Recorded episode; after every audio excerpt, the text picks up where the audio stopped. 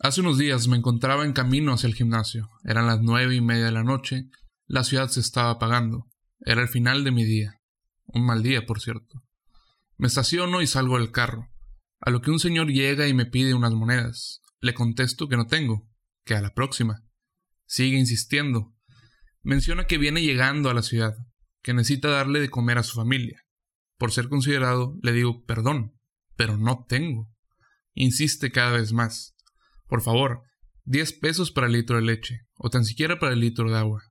Y aquí es donde me equivoqué yo. Volví a contestarle. Perdón, no tengo nada. Pude haberme ido sin siquiera tratar de escucharlo y hubiera sido exactamente lo mismo. Pero ¿qué les puedo decir? Este tipo de encuentros hacen que obligatoriamente tenga que contestar algo. Lo peor del caso es que este hombre se enojó y siguió con el comentario ¿Qué podía esperar de los regios? Hijo de su puta madre. Quizás si no entienda la situación que está viviendo, quizás, y la vida de privilegios me eligió a mí y no a él, pero no entiendo qué espera conseguir con ese tipo de comentarios, esa prepotencia en sus palabras, ese desagrado por su sentimiento de inferioridad. En general, ese comentario innecesario. Me dejó pensando mucho y por eso decidí hablar sobre este tema.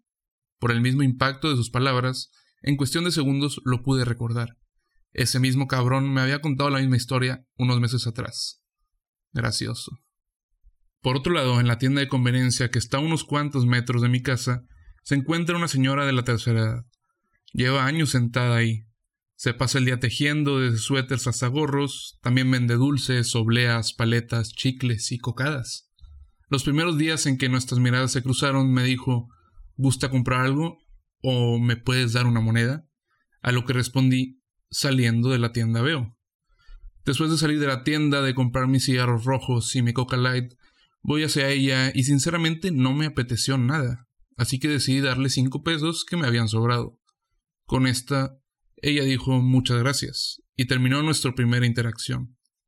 En los próximos dos meses tuvimos exactamente la misma interacción una y otra vez. Cuando tenía, le daba. Cuando no, simplemente me apartaba. Pero después de esos dos meses, cuando ella me veía llegar, solo me saludaba, ya no esperaba nada de mí, o quizás sí sentía pena al seguir pidiéndome. De entre tanta gente que entra y sale de la tienda todos los días, ella sabía que no tenía que decirme nada. Si yo tenía ganas de darle unas monedas, se las daría. Si no, simplemente me apartaría y de esa forma han pasado los años. Aproximadamente cuatro. La pregunta es, ¿le doy porque me sobra o le doy porque me hace sentir bien? Nietzsche, en su libro Así habló Zaratustra, que por cierto es mi libro favorito, dice, no, yo no doy limosna, no soy suficientemente pobre. Con esto podemos deducir su postura con este tema, algo que desde que antes que empezara a leer filosofía lo pensaba, y por lo cual me llegué a ganar varios malos comentarios hacia mi persona, y lo explicaré con mi relación con la señora de la tienda. ¿En qué va a ayudar que yo le dé cinco pesos a la señora? Claro, igual y ese día junta unos cuantos pesos que le permitirán seguir comiendo, seguir viviendo, pero realmente es una ayuda tan diminuta que no le va a servir en lo absoluto. Y la respuesta es clara.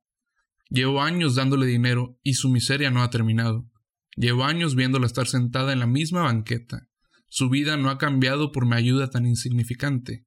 Solo estoy prolongando su miseria y su sufrimiento.